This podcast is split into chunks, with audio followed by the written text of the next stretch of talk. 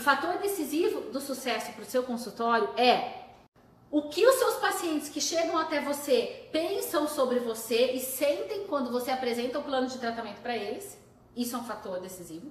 E o segundo fator é o número de pacientes que chega até você. Então veja, se você aumenta o número de pessoas que chegam até o seu consultório. E se você aumenta a percepção de valor e de vontade dessas pessoas realizarem o tratamento exclusivamente com você e não com outro dentista, se você fizer essas pessoas entenderem que o que você está oferecendo para elas é algo que é pessoal da sua capacidade técnica e da percepção de valor do seu consultório, você tem os dois fatores fundamentais para você ter sucesso